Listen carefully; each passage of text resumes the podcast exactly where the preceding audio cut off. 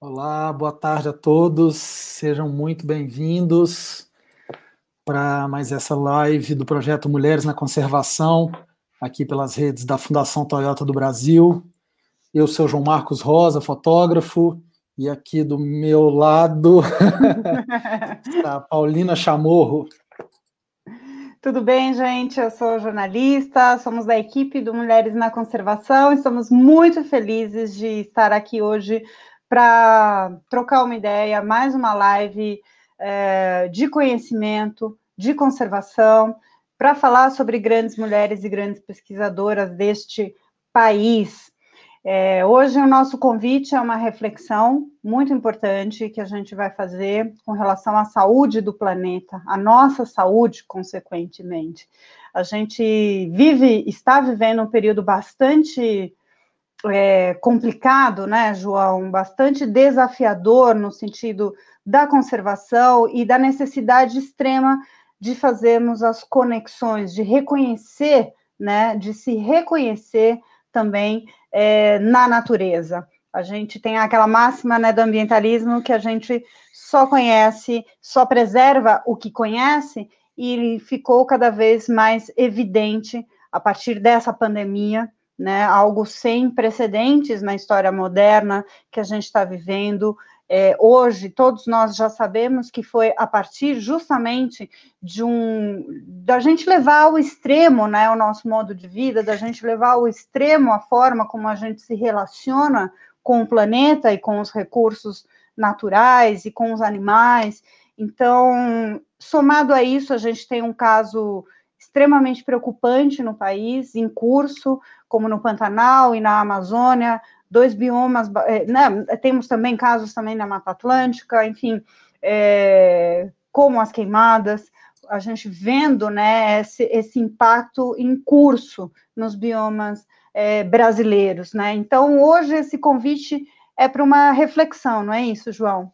Isso, exatamente. Acho que a gente, como você bem traçou aí, a gente vem passando por desafios muito complicados, é, sem precedentes na, né, na, na, história moderna. Então, é um convite à reflexão, principalmente, né, a essa conexão que a gente tem com a nossa Terra e com o que a gente pode fazer para melhorar a saúde desse planeta, que é a nossa saúde, no fim das contas, né, Paulina? Não tem, não existe outra, não existe outro ponto que a gente possa correr a gente está junto aqui, a gente está junto com todas as espécies, a gente está junto com todos os outros irmãos de espécies, seres humanos, então a gente precisa é, pensar em como a gente vai se portar, em como a gente vai agir, para que a gente possa ter um pouquinho mais de saúde para nós e para as futuras gerações. Exato. Bom, e nesse, nesse, nessa jornada que a gente vai contar para vocês, a gente vai falar, né, é, com uma grande personagem que a gente já vai trazer aqui, e, e o papel mobilizador de pesquisadores, de voluntários, é, é, muito importante nesse sentido, né? Muito do que a gente vivenciou durante, né, é, o trabalho do Mulheres na Conservação nessa, nessa viagem, contando a história dessas, dessas, dessas mulheres e de suas equipes né, em campo, a gente pôde ver muito bem isso, né, João? É, mas eu acho que antes um pouco, Paulina, a gente ainda mantendo essa linha do que a gente veio falando, do que desses grandes impactos que a gente viveu. Eu agora tive há menos de uma semana no Pantanal, a nossa convidada também acabou de voltar de lá, e realmente é, é uma situação é, muito, muito complicada, né? É, de você mandou até umas presenciar. imagens aqui. Né? a, gente vai, a gente vai trazer algumas imagens dessa, dessa viagem, dessa expedição, é, que realmente foi muito impactante ver isso de perto. E, e a gente estava acompanhando é, de longe, né? É, mas realmente foi foi bem né, impactante ver de perto, e claro, aí tem um pouco também de imagens que a gente vai vendo por todo o Brasil, de aterros sanitários, né, lixões a céu aberto, o corte é, indiscriminado de, de, de, grandes árvores, e aí sim o Pantanal, né, presenciar esses, esse grande felino, principalmente, no meio, nessa terra arrasada, vamos dizer assim, foi uma cena muito forte, e também ver, né, o impacto realmente, é, claro que eu estava ali do chão, mas eu acabei subindo um drone para poder ver de perto mesmo, porque eu acho que a gente também não acreditava, né? Muita gente, eu estava aqui meio descrente, eu olhava assim e falava, cara, não pode ser aquele lugar que eu passava tá nessa condição. E, e aí realmente do chão a gente já tinha uma vista a perder assim o horizonte e quando eu subi o drone realmente foi uma cena que me chocou bastante e embrulhou o estômago e me fez refletir muito sobre é, o que, que a gente tem pela frente, né? o que, que a gente está fazendo com o nosso planeta. E, e eu acho que hoje a gente está aqui com essa missão de extrair dessas convidadas né, um pouco dessas respostas ou da sua visão sobre o que a gente tem aí pela frente, os desafios e as propostas, principalmente, né, que a gente tem para tentar mudar um pouco desse panorama. Exatamente, como você bem falou, é, é uma relação íntima, né? Tanto que o tema dessa live é um tema que já é usado pela Organização Mundial da Saúde. É, é uma coisa só que está conectada, né? Enquanto é, são imagens extremamente fortes, viver essas imagens, né, de perto também é algo é, extremamente mente impactante, mas é, é a realidade. E se a gente, a gente quer sair dessa, a gente tem que encarar a realidade. E a realidade é que a gente precisa urgentemente se reconectar, precisa urgentemente se entender como apenas mais uma espécie nesse planeta. Então, o tema geral hoje, então, como já falamos, é a conservação do meio ambiente, como a conservação pode nos ajudar, não é nem só ajudar o planeta, é ajudar a saúde humana, como a destruição também afeta a saúde do planeta e a nossa saúde, e principalmente o que, que a gente pode fazer para sair, para mudar essa realidade, né, João? Vamos chamar as convidadas? Agora, a nossa primeira convidada, uma grande amiga de muitos anos, já estivemos aí em campo em vários lugares do Brasil, uma pessoa que eu tenho uma imensa admiração é, que realmente é uma pessoa de linha de frente, né, não tem tempo ruim com ela, e foi um grande prazer a gente acompanhá-la num lugar maravilhoso, né, foi a nossa última personagem aí do, da primeira temporada do Mulheres na Conservação, é a Flávia Miranda, do Instituto Tamanduá. Seja bem-vinda, Flávia. Obrigada, João. Obrigada, Paulina. É uma honra estar aqui uma honra estar entre as cinco mulheres, né, escolhida para esse projeto maravilhoso e estar com você novamente. E uma coisa mais interessante que esse, esse projeto, inclusive, mudou a minha vida e minha percepção de um monte de coisa que eu vou contar para vocês depois. Opa. Nossa, que lindo! E a nossa segunda convidada, uma grande parceira, é, nesse projeto e uma pessoa que também está muito envolvida com diversas outras frentes ligadas à conservação, ligadas à educação, à, à questão social, que é a coordenadora de projetos da Fundação Toyota do Brasil, Thaís Guedes. Seja muito bem-vinda também, de volta ao mundo real. É sair da minha bolha aqui. Boa tarde a todos, né? Eu estou muito feliz de ter voltado, né, da minha licença maternidade a tempo de participar, né, da, da do Mulheres na Conservação. Eu acho que eu acreditei desde o princípio, quando a Paulina me ligou com a ideia, eu falei, isso é muito legal, a gente tem que fazer.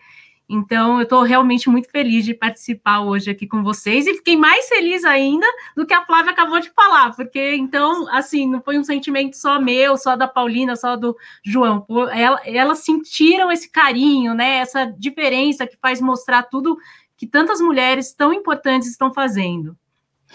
Ai, gente, vai ser meio emotiva essa live hoje. a gente tem somente a agradecer a acolhida realmente e principalmente por ter acreditado de que a ideia de contar com inspiração sobre grandes mulheres que esse país tem, grandes pesquisadoras, é, poderia impactar tanta gente positivamente, é, frente a todas as dificuldades que a gente vive, viveu, né, está vivendo, é muito, muito importante. Obrigada, Thaís. Obrigada, Flávia. Eu já vou começar, então, a nossa conversa. Obrigada a todo mundo que está assistindo. Pode mandar as suas perguntas, né? No final aqui desse, desse papo, a gente vai juntando e fazendo as perguntas. E eu vou começar com a nossa convidada, com a Flávia. Flávia, bom, a gente falou agora do Pantanal, o João trouxe né, algumas imagens do Pantanal hoje. É, eu queria fazer uma viagem juntamente justamente no Pantanal contigo, né? A sua conexão com esse bioma, né, com esse ambiente é desde criança. É, eu lembro a gente lá no Delta, você contando a sua história, né, uma história muito bonita, de curiosidade pela natureza, onde você começou a descobrir, a notar coisas de bichos, né, é, de um convívio muito intenso, né, que inclusive te fez chegar a ser veterinária, né, a primeira médica veterinária de campo, uma referência que eu encontro aí para muita gente, mas muita gente mesmo, para mulheres, para homens, para estudantes, para enfim. O tema da nossa live é sobre essa conectividade, né? Como você ouviu, uma saúde só. O que, que você pode nos contar sobre o que você aprendeu com a natureza até agora e sobre, e sobre essas relações? Bom, Paulina, é, pergunta ampla, né? Eu acho assim, somos natureza. Isso tudo está acontecendo porque a gente se dissociou dela, né? Eu não tenho dúvida. Respiramos, somos, vivemos, somos primatas, né? Então somos natureza na pele, na alma. E isso tudo, sem dúvida, essa dissociação está acarretando aos problemas que a gente está vivendo. Eu, particularmente, sou a natureza desde pequena, né? Então, como você falou, né? Eu cresci no Pantanal, mudei para lá, tinha uns três anos, e, e, o bioma me ensinou muita coisa, muita coisa mesmo. Parece piegas falar isso, né? Mas é um bioma mega resiliente. É, Estou aqui, estou embargada que eu cheguei ontem de lá e é difícil ver ele nessas condições. Né? Mesma estou vendo ele na UTI, mas eu sei que ele vai melhorar. É, e, nossa, eu, tô, eu não é muito difícil mesmo ver, né?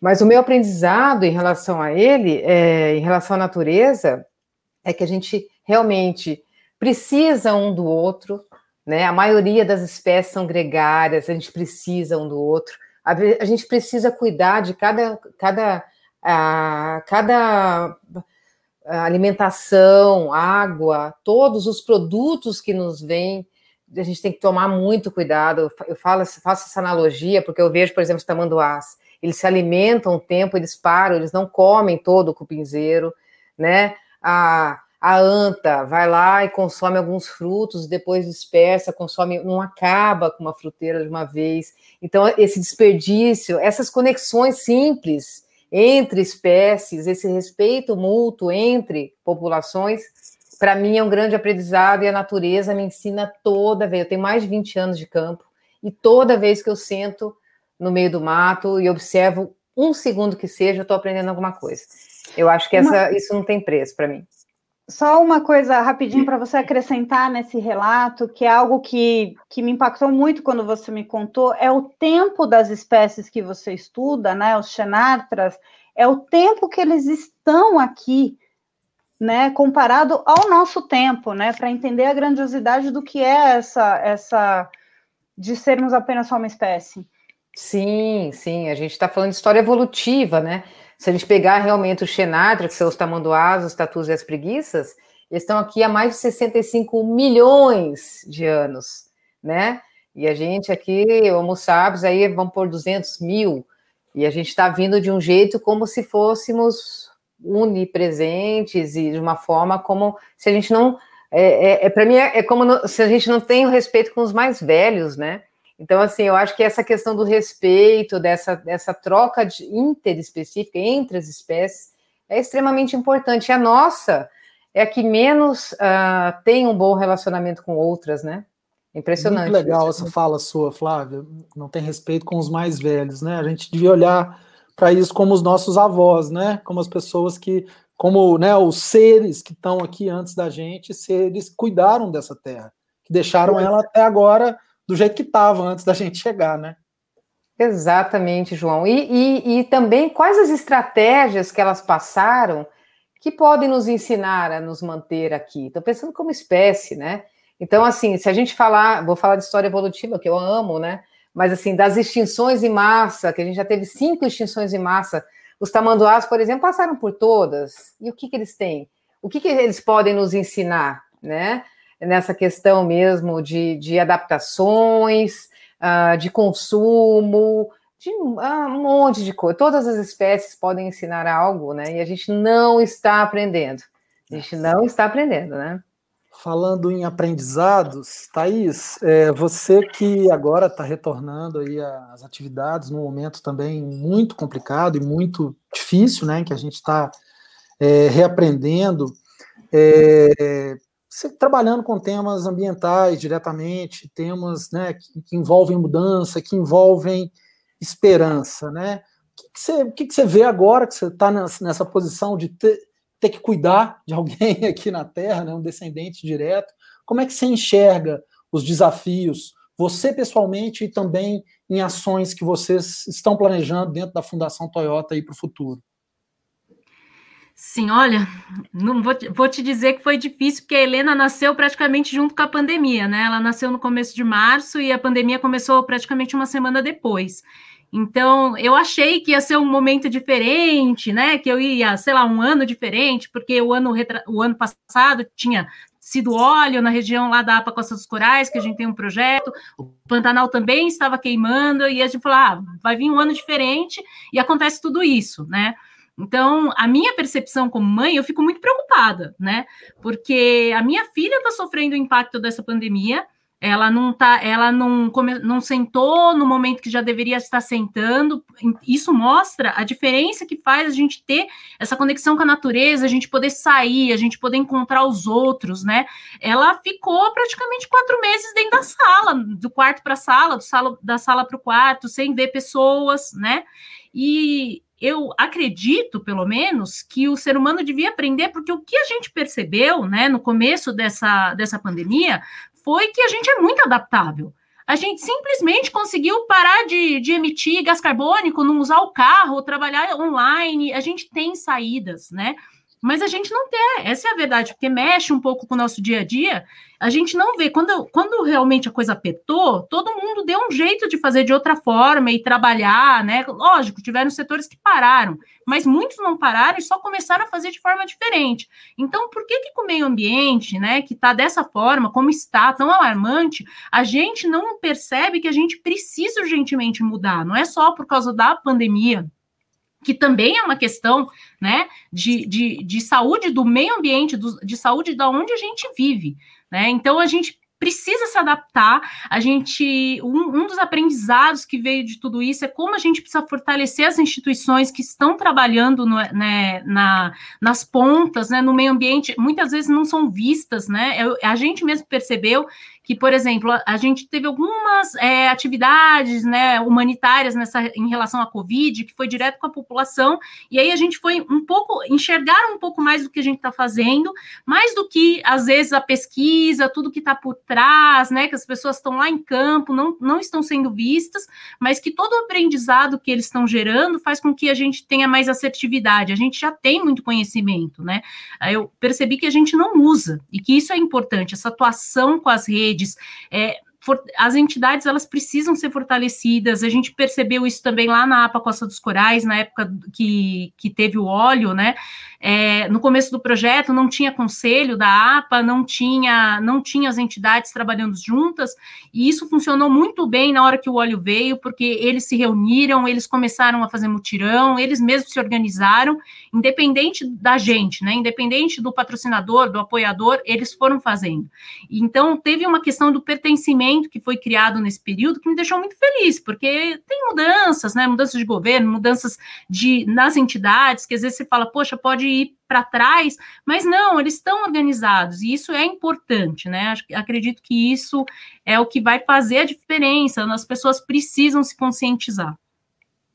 Thaís, eu vou aproveitar e também já também, se a, se a Flávia quiser na sequência comentar sobre isso, né? Porque na, na, na questão justamente da pandemia, né? A, o Instituto Tamanduá atuou justamente em diferentes frentes, né? Ajudando nessa, nessa questão de saúde pública, mas Thaís, é, a partir então dessa sequência, né, você contou uma série de, de, mudanças de rota e de percepções, né, de visibilidades que, que de outros olhares, né? Como é que a gente parte então para uma nova realidade, uma ação bem focada? É, e no caso né, da fundação, o que, que passa a ser é, incorporado a partir então dessa, dessa realidade? Sim, é, por exemplo, as ODS, elas já têm uma visão, né, mais transversal de tudo que a gente tem que fazer. Não adianta você ser focado, é, por exemplo, num, num, projeto, você foca só em conservação. Se você não vê educação, se você não, não, não trabalhar com, com, a população, é, tem que ser uma coisa unida, não pode ser só governo, não pode ser só, só sociedade, precisa, precisa ser um trabalho amplo. Então, acredito que o que vai mudar na, na atuação da fundação é justamente é, ver é, esse macro na hora que na hora da atuação, né? A gente a gente precisa enxergar como um todo. A gente não pode fazer um projeto que trabalhe só com uma área específica. A gente tem que ser mais amplo. É, como que eu posso explicar? A gente, a gente precisa atuar de, de forma não, não, não mais como, ah, estou lá salvando a arara azul, o passarinho, a tartaruga, porque acho que muitas, muitas pessoas têm essa visão romântica, né? Ah, que bonitinho, que legal que a entidade trabalha isso. Elas não enxergam que a gente está se salvando, né? Que a gente está tentando criar um ambiente saudável para nós mesmos, né? Que se você não consegue enxergar o outro, pelo menos enxergue você mesmo e, e mude, porque a gente está correndo risco sim, né? Eu, eu acho que a gente tem que ter um pouco de empatia com o próximo. É, é igual hoje a questão da máscara. Você usa máscara para você conseguir que o outro não pegue a doença também. Então, vamos ter empatia, vamos enxergar, vamos aprender. A, a visão da, da, da, fundação é que a gente precisa atuar em rede, sim, né, com entidades que estão trabalhando em frentes diferentes, para a gente poder chegar a um, a um, objetivo concreto, porque senão você fica ali sozinho, batendo, batendo, batendo, não consegue sair do lugar. Então, a, a atuação em rede, todos, todos os, o, as pessoas que estão atuando, as entidades, elas são importantes, porque a gente tem que mostrar como, como o problema é amplo, né? Às vezes você está falando de meio ambiente, o outro está falando de educação, o outro está falando de saúde, e, e e tá ligado tudo no mesmo problema, porque a gente está com um mundo que está doente, né? A gente está ali com, com um mundo que está precisando, que está pedindo, olha, gente, olha aqui, é falta água, é, outros lugares têm tempestades, você ele, ele pede socorro e a gente não está conseguindo enxergar. Então, uma hora já está chegando na gente, né? Só que muitas vezes, ao invés de uma infraestrutura verde, ou né, conseguir aproveitar de forma econômica uma área de floresta, mas por meio de uma agrofloresta. Não, você acha mais fácil é, deixar que tudo isso acabe e depois investir numa infraestrutura cinza, né? Sei lá, tirar, dessalinizar a água do mar, pensar em coisas muito caras quando você pode fazer o mais simples e não chegar nesse ponto, né? E não é só a questão da água, é tudo que que morre quando a água falta ali, né? É. Então não é só, ah, eu vou conseguir a água, eu pego a água do mar e trago. Tá, e toda aquela diversidade que tinha ali, né? Como é que funciona? Então acho que é nesse sentido que a fundação está pensando. Eu acho que o Instituto Tamanduá também deu essa essa guinada, né, Flávio? Um pensamento mais é, amplo, né, de rede, pelo a minha percepção, pelo menos. É, foi, é, é, realmente, João, a gente trabalhava muito com espécie, né? Trabalha também hoje, mas como a Thais falou, a, a, a questão ambiental ela tem um sério problema desse romantismo, né? Ah, espécie, é claro, é lindo, maravilhoso, não troco por nada, mas não, não, não dá para ser romântico assim, né? Ah, é, um, é um trabalho árduo, é um trabalho que exige um profissionalismo, exige um conhecimento amplo, exige, exige redes, né? Mesmo até a, a Thais falou da ODS, a gente está trabalhando agora nesse sentido também. Então, o Instituto Tamanduá começou com espécie, hoje trabalha com paisagem, né, landscape, reflorestamento, regeneração de áreas, mas em cima das ODS. Então, a gente, igualdade de gênero é algo que a gente bate muito em cima no Instituto Tamanduá, desperdício de alimentação, aumento de renda, né? Então, assim, a gente pega realmente ah, esses objetivos da, da ONU e trabalha em cima de uma forma multidisciplinar. Porque eu concordo com a Thaís, não dá para a gente pensar nessa visão romântica de ficar só trabalhando com espécie, isso infelizmente não sensibiliza mais. A gente chegou num ponto, a sociedade está doente, no meu ver mesmo, a gente chegou num ponto de onipresença como espécie, né? Ah, nem a própria espécie a, a, te incomoda mais, a gente não tem nem mais é, compaixão com a própria espécie, imagina com as outras, né? Então a gente precisa agora trabalhar de uma outra forma para conseguir uh, manter aí uh, um, um, um, mundo melhor, digamos assim, inclusive para nós, né? Se a gente gosta de natureza, a gente faz, se a gente não gosta, pensando na nossa espécie, tem que fazer também.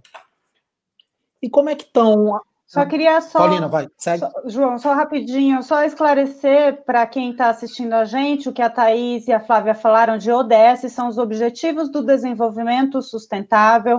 É uma grande meta para ser atingida uma agenda global é, com 17 frentes, são 17 objetivos e que a gente tem que alcançá-los.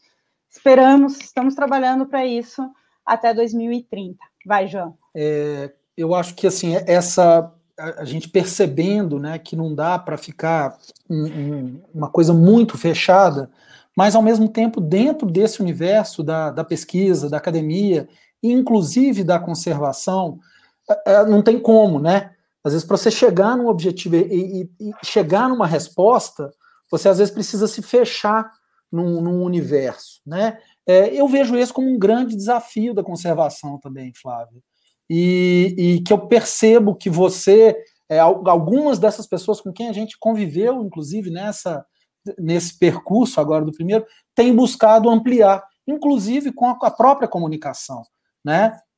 É, como é que você vê em ações concretas isso dentro da academia e dentro do, desse universo da conservação?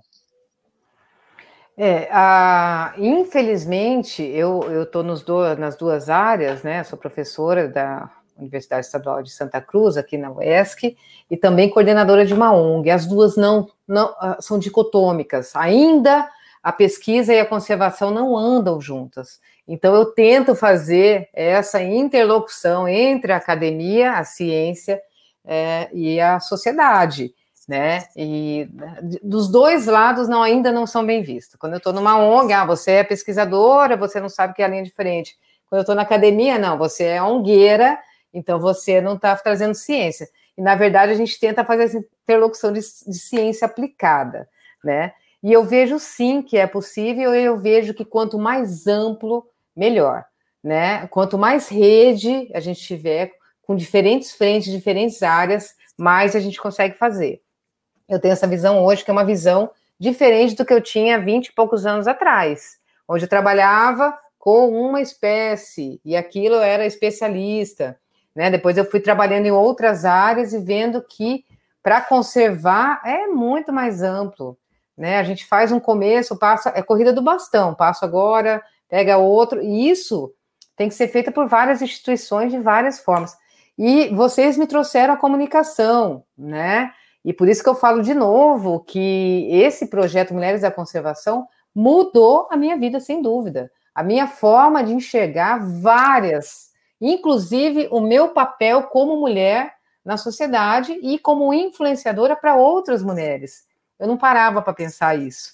E, e, e, foi essa, essa, eu fico emocionada mesmo. Foi essa ação que me trouxe mesmo contato com várias outras mulheres, com estudante, né? Eu gosto dessa questão da, da, da igualdade de gênero, né? E, e, e isso, trou isso me trouxe assim, é, foi um presente para mim. Obrigada, obrigada mesmo. Fico... Então, Eu acho, acho que você que é... respondeu a pergunta que a gente ia te fazer logo depois de trazer alguns vídeos que a Paulina vai anunciar para a gente. Exatamente, a gente fez justamente essa essa pergunta, né, para as outras mulheres, é, porque a gente também, né, enquanto fazendo o projeto, né, João, é, e Thaís, e, e, a Thaís Rebeck, que está aí nos bastidores, nas picapes, foi tudo muito intuitivo, a forma como é que a gente poderia construir tudo isso, inclusive a forma como é que a gente ia colocar tudo isso. E, e, e ter vocês na nossa rota nesse, nessa etapa foi uma coisa muito grandiosa, porque a gente foi construindo juntas toda essa narrativa. que tinha um grande objetivo, né, que era inspirar outras pessoas para falar sobre conservação a partir da história de vocês. Então, a gente foi perguntar também para para Bia, para Neiva, para Beatriz e para Keren, como é que foi essa essa vivência? Vamos ver.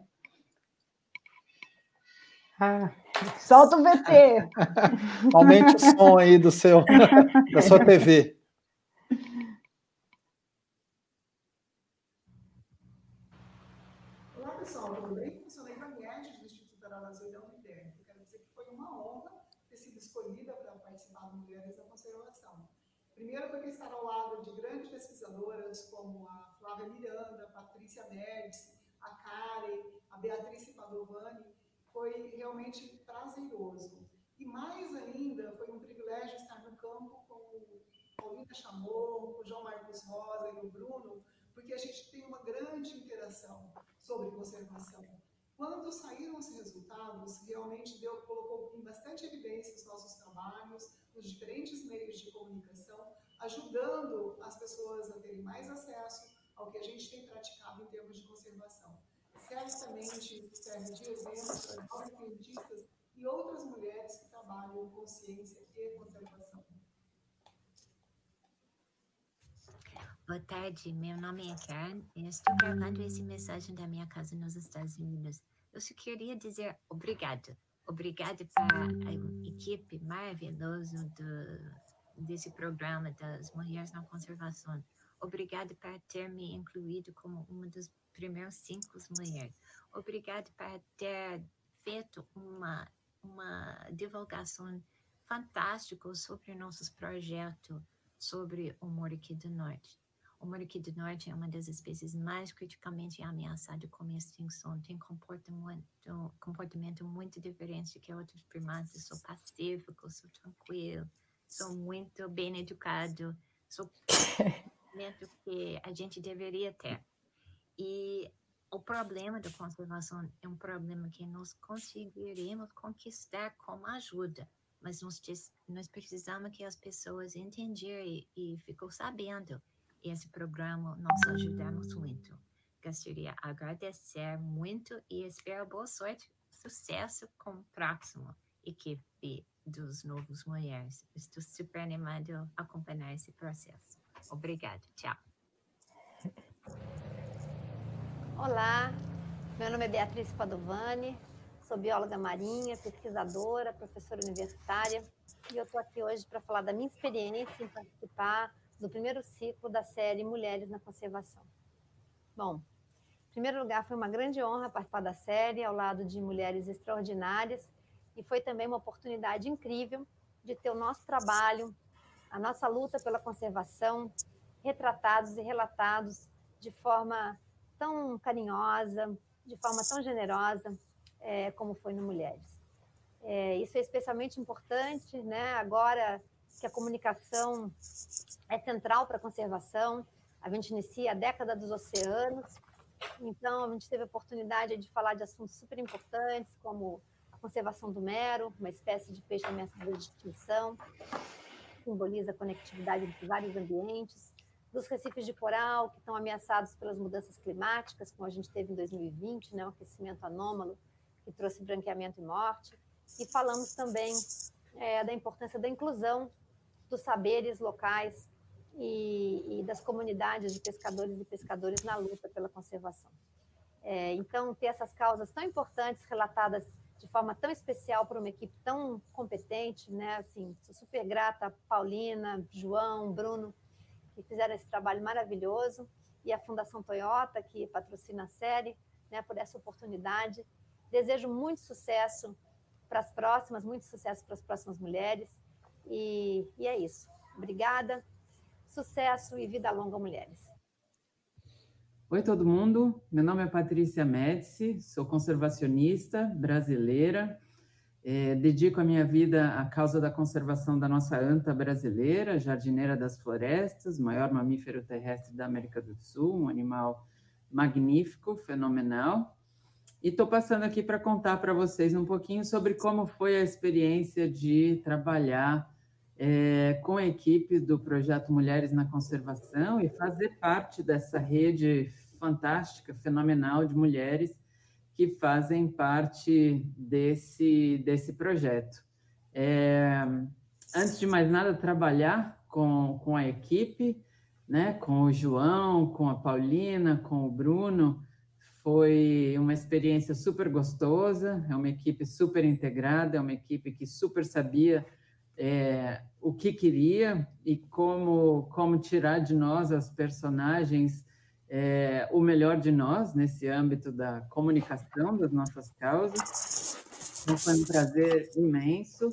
É, ter essa oportunidade de, de falar para o Brasil inteiro, né? de ter essa porta, esse portal para falar sobre as nossas fortalezas e fraquezas, sobre os nossos desafios e conquistas, é, falar abertamente, de forma transparente, é, do passado, do presente, do futuro, poder conversar com vocês, com o público de maneira geral, conservacionistas ou não. Falar um pouquinho é, do coração, né, é, de nós mulheres conservacionistas como é, pessoas, como mulheres, como mães, como esposas, enfim, como profissionais. Então, foi uma experiência realmente ímpar, que com certeza deu uma enorme é, vis, visibilidade, né, as diferentes causas com as quais os diferentes personagens trabalham, né? Então, eu gostaria de deixar aqui essa mensagem, né, de toda toda a beleza que foi fazer parte desse projeto, que é fazer parte desse projeto, e estimular, né, mais mais mulheres estudantes, profissionais em início de carreira, enfim, que persistam e que continuem, é, porque a gente precisa de vocês cada vez mais. A gente precisa de mais gente trabalhando pela conservação, particularmente mulheres trabalhando pela conservação. Um super obrigada.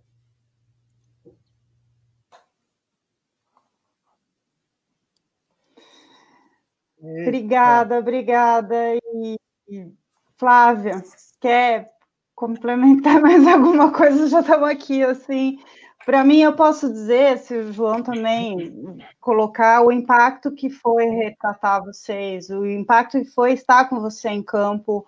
É, eu coloquei né, de título Uma Naturalista do século XXI, e para mim, você toda a sua história me trouxe realmente essa transcendência que é agora eu só consigo pensar em linhas evolutivas de espécies e coisas, sabe? Você me transformou também na, na forma de olhar para um tema ambiental e, e receber todas as, as é, comunicações que a gente recebe pelo projeto de tantas mulheres, tantas meninas, tantas jovens que estão inspiradas e falam: Eu sou muito fã da Flávia Miranda, sou muito fã da Neiva, da Beatrice da Patrícia, da Keren, e é algo que a gente sempre colocou, né? Que a gente queria construir esse álbum de figurinhas, né, João? Que era com esse objetivo, que a história de vocês transpassasse. É, eu fico muito feliz porque eu aqui tem uma foto nesse, nessa tela que eu fiz da Flávia há 12 anos atrás, né, Flávia? Éramos garotos na época, éramos felizes e não sabíamos. E agora uma foto, eu fiquei velha, a Flávia tá do mesmo jeito aqui, segurando um tamanho. Ah, é, tá. e, e assim, muito uma emoção que para mim é indescritível poder te acompanhar novamente. E queria saber de você também o que que foi participar e o que que foi ter a sua história contada, a sua intimidade visitada por nós. É, eu, eu, eu fico mega emocionada, acho que elas falaram de uma forma brilhante, né? E concordo com tudo que foi dito nessa questão de é, como vocês trouxeram com muita sensibilidade, né? João e Bruno, dois homens, né? Sensíveis assim ao, ao extremo de trazer mesmo a, a, nossa história, né? Paulina se dedicando de corpo e alma. E eu falo assim que eu nunca fui tão bem retratada como mulher. O que me dá uma dor é que assim a gente começa a pensar e acho que as outras mulheres também têm essa sensação do, do, de tudo que a gente passou, né? E a primeira vez que uh, gentilmente contam a nossa história, como a Patrícia falou, né? O antes, o durante, passado, presente, futuro, de uma forma tão generosa, tão linda, mostrando coisas que até eu olho e falo, gente, que lindo, né? O que realmente a gente está fazendo, inspirando pessoas que eu nem imaginava e, e com essa sensibilidade, com esse amor e com esse respeito que vocês tiveram por mim, pela equipe e por tudo que a gente faz. Então, agradeço vocês, Fundação Toyota, por apoiar. Fico muito feliz que venham mais cinco novas histórias, porque tem muitas mulheres maravilhosas nesse país que estão fazendo coisas incríveis, estão fazendo a diferença né? Então, obrigada.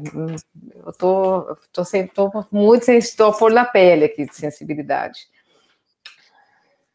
Flávio, então Bom. rolou a bola para Thaís fazer o nosso grande anúncio da noite, né, Thaís?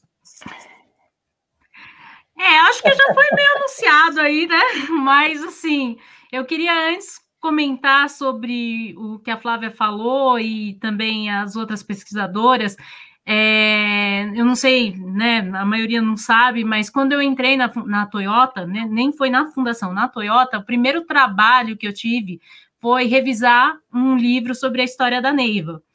E eu lembro que eu, que eu fiquei assim, gente, como que essa mulher fez tudo isso? Né? Ela deu a vida por isso. E quando e conforme eu fui é, trabalhando, vou me emocionar também. Conforme eu, que a Neiva chora, eu choro, a Flávia chora, todo mundo chora. É, conforme eu fui trabalhando, eu vi que assim, que eu até brincava, né? Eu conheci o professor Mauro Maida, que cuida lá dos corais na, na APA Costa dos Corais. Eu falei, nossa, você é a Neiva dos corais, porque você mudou, você e a Beatriz mudaram a vida para ficar aí na frente da área onde vocês cuidam, onde vocês pesquisam. E aí, depois de de, é, de do, do Mauro veio a Beatriz, também fui conhecendo outras pessoas, e hoje eu vejo que tem Neivas, Flávias, né? Que tem, que tem Beatrizes e que tem, e que tem a Neiva, né? Que cuida. Como, como eu, eu uso a Neiva como um exemplo, né? Eu falo assim, gente, tem uma pesquisa, tem pesquisadores que estão dando a vida por aquela, por aquela espécie, por aquele local, e conhecer isso é muito mágico. Então, assim, a, a Mulheres na Conservação me deu a oportunidade de conhecer as histórias das outras pessoas, que são histórias de superação, assim, que você fala, nossa, como é que a pessoa conseguiu passar por isso? Passava a noite, né, em floresta sozinho, passava, passava perrengue, às vezes passava até fome, né, para poder ficar ali, né, é, fazendo aquela pesquisa. Então, para mim é muito, eu estou muito realizada, fico muito feliz de anunciar que a gente vai ter uma segunda edição, né, do Mulheres na Conservação, e novas histórias poderão ser contadas, né, e de mulheres fortíssimas, que esse negócio de sexo frágil não existe, não é nem um pouco frágil. Eu acho que esse projeto é muito importante para a gente, porque mostra a igualdade de gênero. O que a gente quer mostrar é que, sim, todos podemos, todos tem, temos que fazer, né? A gente tem que ter diversidade, isso é importante. E as pessoas têm que saber as histórias que estão por trás, né? Daquelas pessoas que às vezes só só sai ali um nomezinho na pesquisa, né? Mas o que está ali tudo por trás? Isso é muito importante. Muito, muito legal. Ô, oh, felicidade!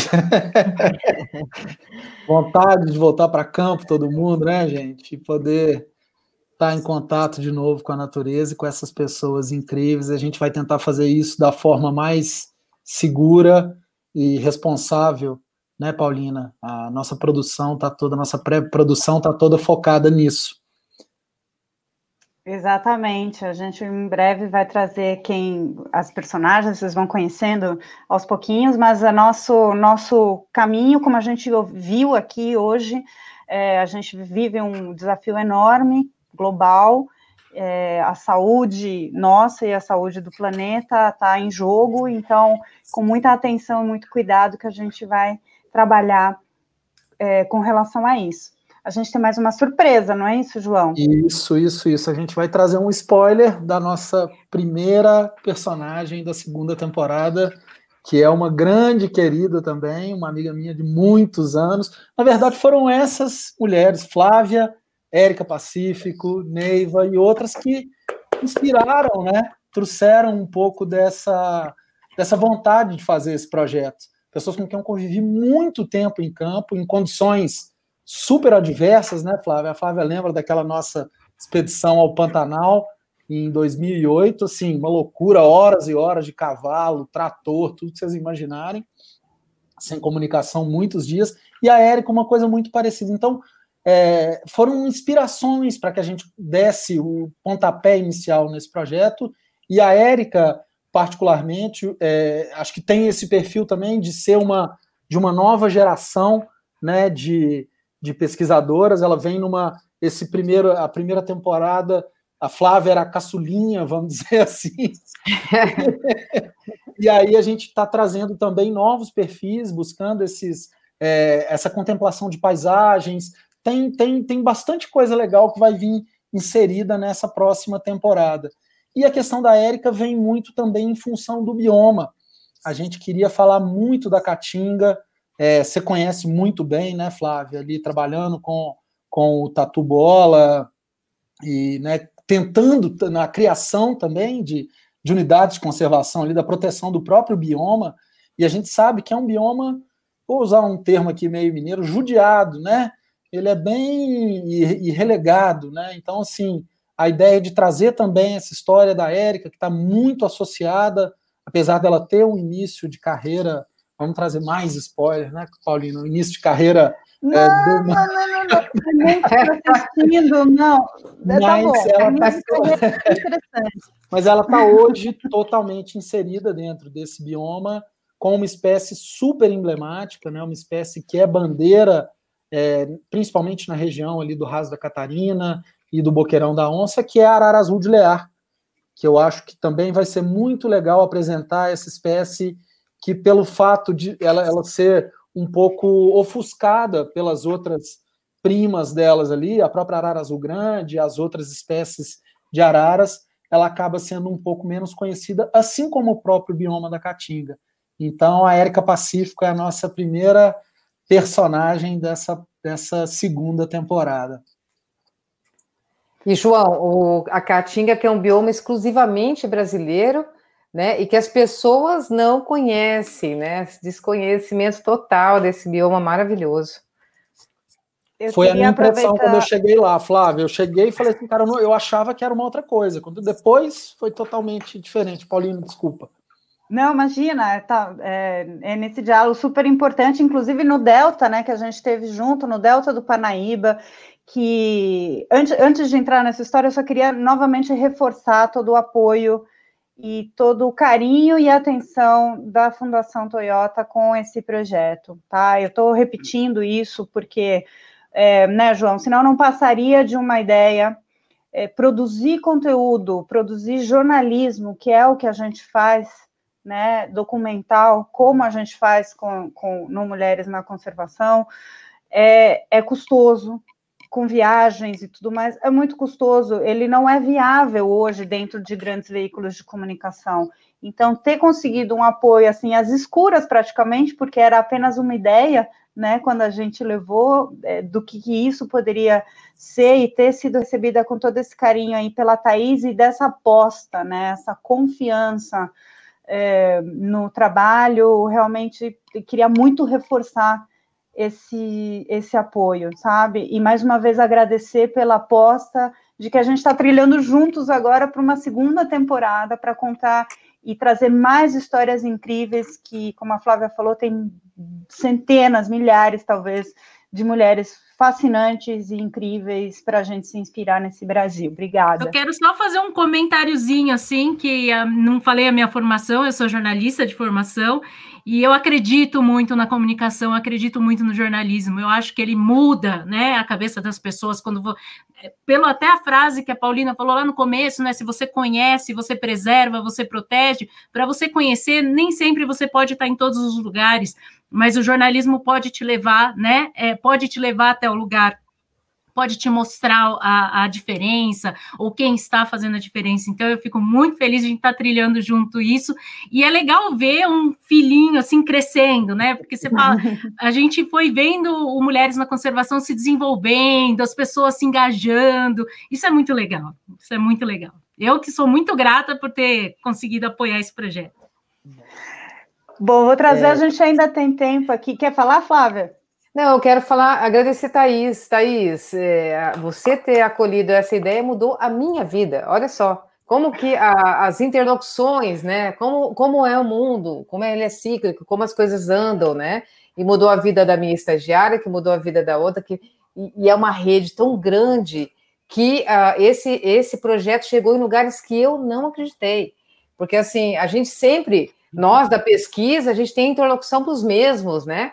E, e, e, hoje tem gente que me manda mensagem, pessoas que eu não via há anos, que eu não conhecia, que, eu, que me manda mensagem e fala, Flávia, você faz isso da vida, que legal, que lindo, que, né, que inspirador que seja. Então, a conexão de vocês três mudou a vida de muita gente, inclusive a mim. Então, muito obrigada mesmo. Estou ah, é muito bom saber disso, é muito bom mesmo. É, é muito bom que a Fundação Toyota pôde proporcionar isso para as pessoas e, assim, né, valorizar quem merece ser valorizado. Vocês merecem.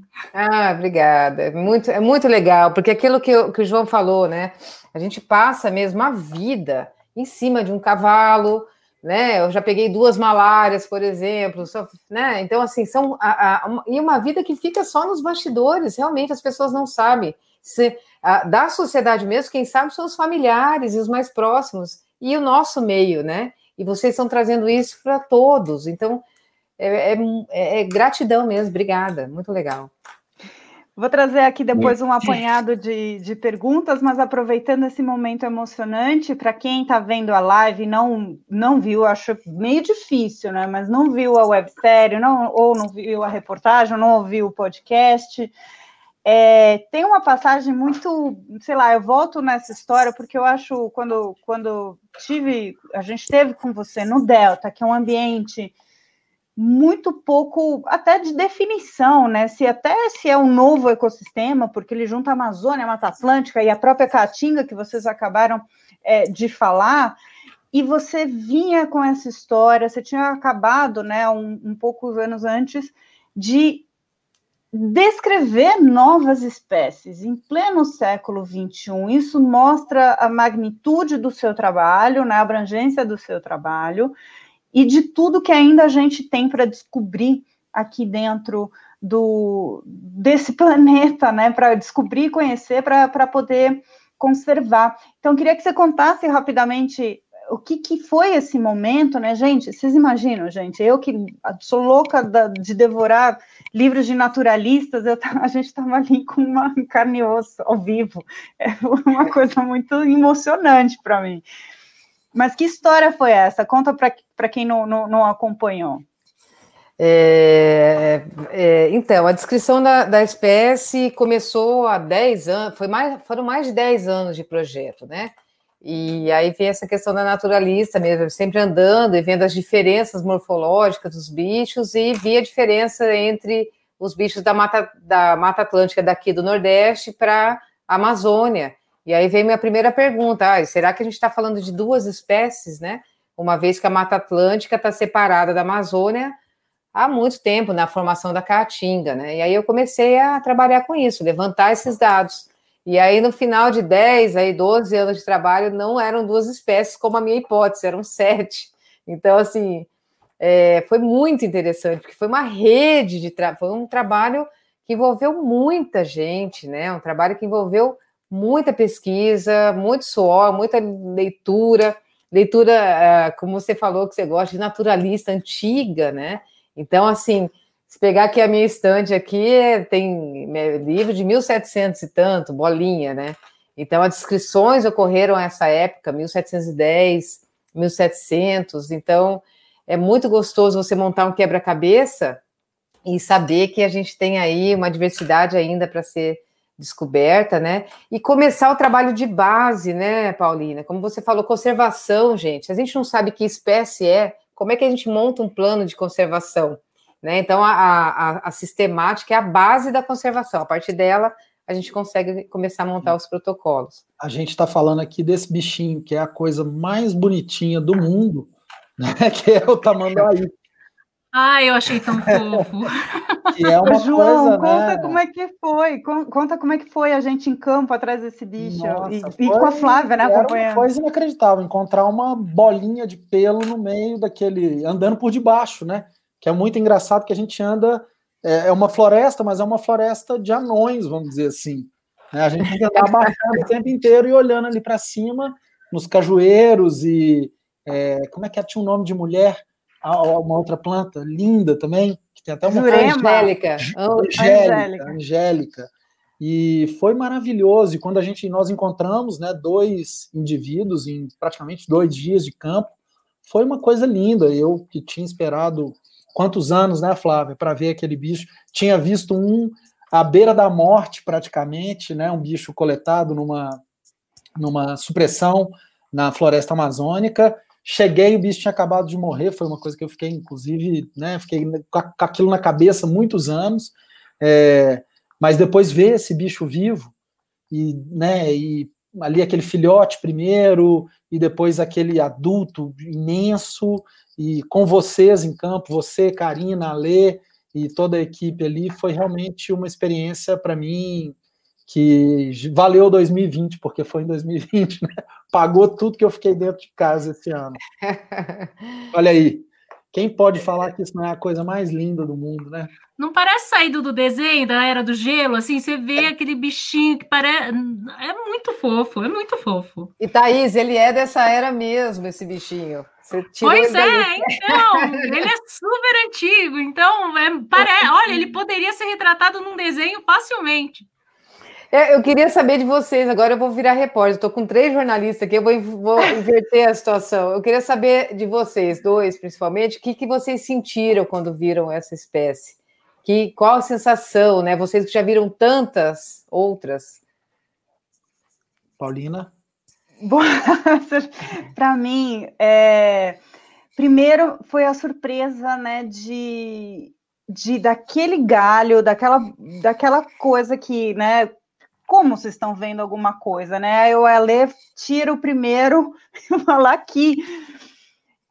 Foi algo, né? De, de, foi algo emocionante, né? Sem ser piegas e sem ser básica, mas assim, emocionante no sentido de estar à frente, justamente disso, né? De, de, de um ser tão antigo, então, como a gente começou a falar hoje aqui na, na, na, nossa conversa, né, dos mais velhos, né, de uma espécie, e o tamanduaí é o mais antigo dos tamanduás, não é isso, Flávia? Aprendi direito, né? Tô, que eu tô com a professora Yara aqui também assistindo, eu não posso vacilar.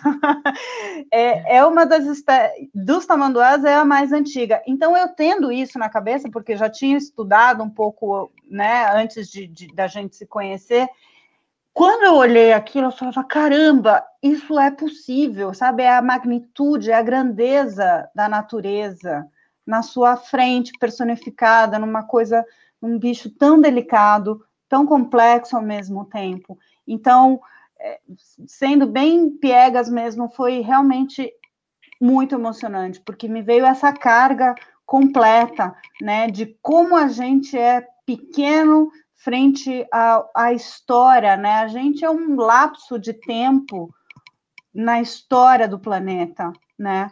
E, e esse bicho representa isso, né?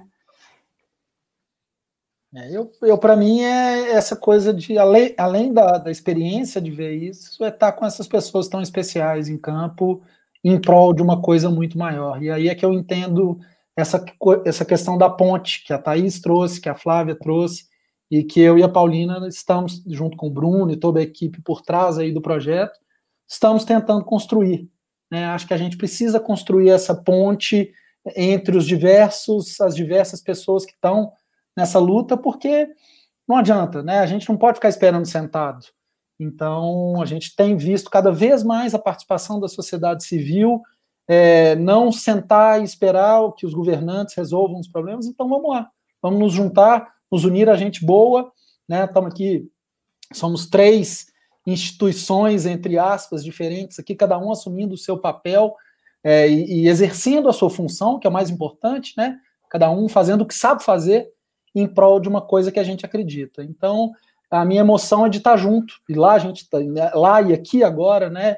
Sempre de gente tão competente, tão dedicada e com um pensamento é, em prol da nossa saúde, que é o tema aqui que a gente veio tratar.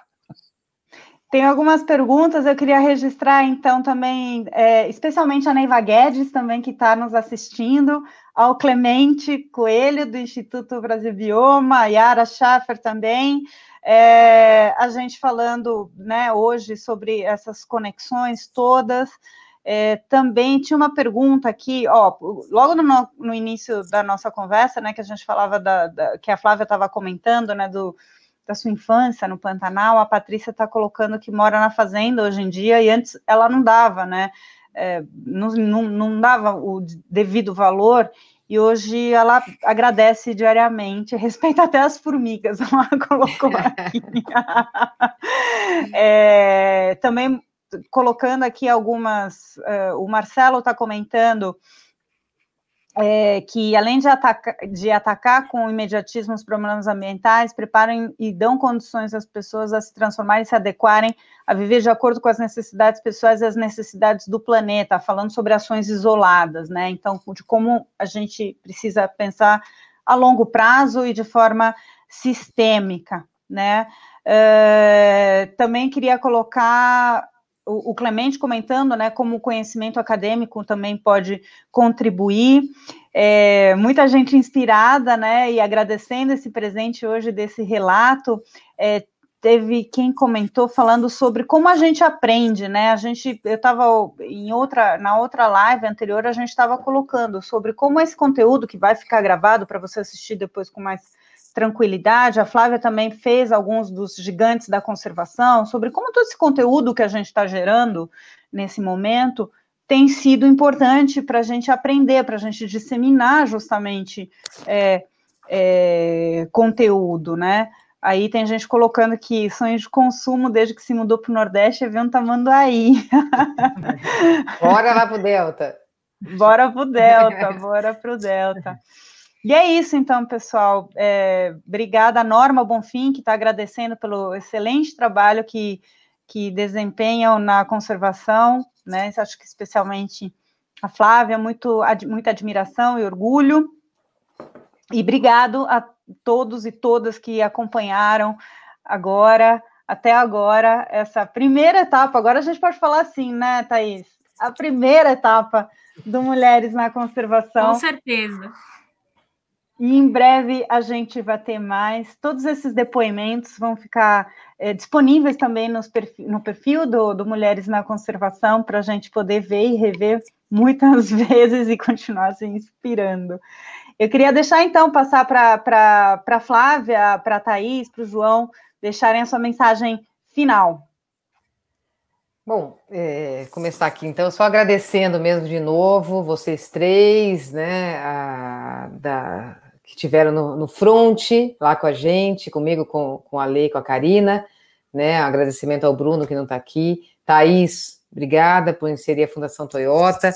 Esse projeto realmente, de novo, mudou minha vida, é, levou realmente informação do que a gente faz para muitas pessoas, e eu senti o peso realmente uh, do que a gente faz, a responsabilidade do que a gente está fazendo, que é enorme, o quanto a gente influencia e, e, isso me fortaleceu, me fortaleceu porque eu vi que realmente a gente tem voz para fazer, que a gente faz mesmo, porque muitas vezes é difícil até levantar da cama para vir trabalhar. Né? Eu voltei agora do Pantanal é, e o que eu vi, o cenário que eu vi hoje lá é realmente desesperador, mas a gente está aqui tendo força e vocês estão aí divulgando, então junto a gente consegue fazer realmente essa diferença e trazer ah, para as pessoas que estão aqui para que se conecte mais com a natureza. Só conectando com a natureza a gente vai conseguir entendê-la. Né? Não tem como a gente conhecer a natureza estando dentro do ar condicionado e não sabendo que lua a gente está. A gente está na lua cheia agora. Quem viu? Né? O que, que isso influencia em outras coisas? Não tem como a gente querer saber de uh, alimento, desperdício, se a gente não plantar um, pelo menos um pé de alface e ver quanto tempo ele demora para crescer.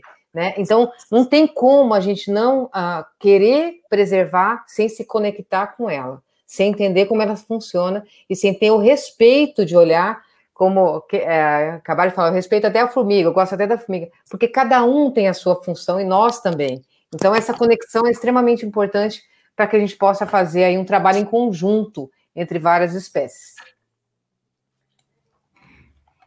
Thaís. Eu, eu quero agradecer todos também. É, do mesmo jeito que vocês falam, né, que esse projeto mudou a vida de vocês, eu posso dizer que. Ai, peraí, que tô. Tá fazendo um som duplo aqui. Eu posso dizer que esse projeto mudou a minha vida também. E, aliás, trabalhar na fundação e conhecer pessoas como vocês também mudou a minha vida. Porque eu aprendi muito, tanto que eu chamo todo mundo de professor, né? Até falo, mas você não foi minha aluna, mas eu é a professora, é a professora Neiva, é o professor Clemente, é a professora Yara, que estão aí participando, o professor Mauro, a professora Beatriz. Eu não quero ser injusto, olha, tive biólogos, taxonomistas, eles colocaram eu para pisar barro, subir, subir montanha entrar no mar, olha, tudo. E assim, eu sou muito agradecida, porque eles criaram uma conexão minha com o meio ambiente, que às vezes até perguntam, mas você é biólogo? Eu falei, não, não sou biólogo, mas eu aprendi com os melhores professores, acho que eu fiz uma universidade ali da vida, e eu posso dizer por mim e pelas outras pessoas que trabalham na Fundação Toyota, porque quem já viveu essas experiências sabe a diferença que isso faz, né? Então, realmente, as pessoas, tomara que a gente consiga mudar, que a gente consiga se adaptar para que as gerações, né, e as nossas gerações, mesmo que não tiveram oportunidade, possam conhecer esses lugares maravilhosos, esses lugares mágicos. E o melhor, né, é que eu tive visitas guiadas. Eu não só conheci o lugar, como eu fui com as melhores pessoas para apresentar esses lugares. Então eu quero agradecer muito todos que acompanharam a live, agradecer também a Flávia, que olha, eu conheci pelo pelo pelo vídeo, mas agora também conversando, uma pessoa maravilhosa. Eu sou uma pessoa muito feliz de, de, conviver com tanta gente do bem, tanta gente informada, inteligente e com vontade de, de fazer mudança, entendeu? Com vontade. É, a Fundação Toyota, ela apoiou, eu estava levantando esses dias, in, in, diretamente e indiretamente, né, desde 2012, acho que eu levantei, mais de 200 pesquisas científicas. Então, a gente sabe que tem, é muito conteúdo, sabe? São pessoas que foram inspiradas inspirados pelos projetos que a gente apoia e que foram lá também tentar fazer a diferença. A gente sabe que tem muito pupilo aqui, Yara, Clemente, tem a, a Érica, a própria Érica com a Neiva. Então é legal ver como isso inspira e que agora esse projeto pode estar inspirando outras pessoas. Então, sou muito grata, queria agradecer a todo mundo, uma boa noite aí, estou muito feliz. Ah, eu fico muito feliz também de estar aqui compartilhando com vocês esse momento, ver tanta gente querida aqui participando, é, a Valéria, a Ana Maria, o Marcelo, que é um cara super legal, que fez aquela colocação lá de Mariana, que trabalha com escoteiros na formação de jovens, é, né, os jovens e as crianças, uma conexão com a natureza, eu acho isso maravilhoso, eu não tive essa oportunidade quando eu era criança, mas eu vejo que é uma coisa que pode criar esse elo né? Então a gente tem que buscar essas formas de nos reconectarmos. Eu acho que a palavra conexão faz mais sentido do que nunca. E é o que a gente tem aqui agora, né? Essa conexão, nós estamos distante aqui, mas eu me sinto abraçado por todas vocês e fico muito feliz de ter esse tanto de gente participando aqui desse, desse evento digital, mas que dá até para sentir o calorzinho.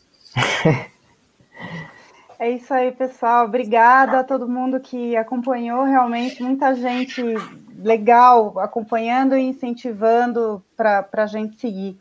A mensagem final é uma soma de tudo isso e que a gente possa estar tá cada vez mais conectado, que a gente possa é, conectado no sentido da gente se entender, né, como mais uma espécie realmente, da gente poder olhar a Lua e saber que Lua que a gente está, como a Flávia colocou, que a gente possa olhar realmente para o próximo. Olha quem chegou agora, a Beatriz Padovani também. Quase, eu acho que uma grande, um grande sonho para mim, né? Acho que de todos nós, quando tudo puder dar uma acalmada, que vai acontecer, é poder juntar vocês cinco numa grande viagem, numa grande troca de experiências que acho que vai ficar para a história tanta mulher. Em... Partilho desse sonho, hein?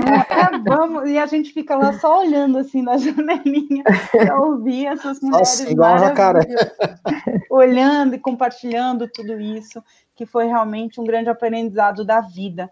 E vamos seguimos junto. Obrigada novamente. Sigam uh, Mulheres na Conservação, a Fundação Toyota, que vai vir muitas novidades e mais histórias para contar. Então, boa noite a todos e todas. Até a próxima aventura, gente. Tchau, Obrigada. Beijo.